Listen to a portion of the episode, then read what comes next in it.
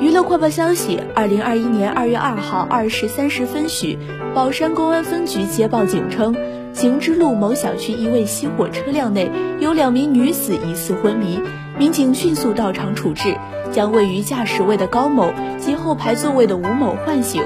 因车内有浓重酒味，存在酒后驾驶嫌疑，民警马上将两人传唤至公安机关接受调查。经了解，醉驾中的当事人高某正是2006年参加《我型我秀》节目出道的歌手高亚元。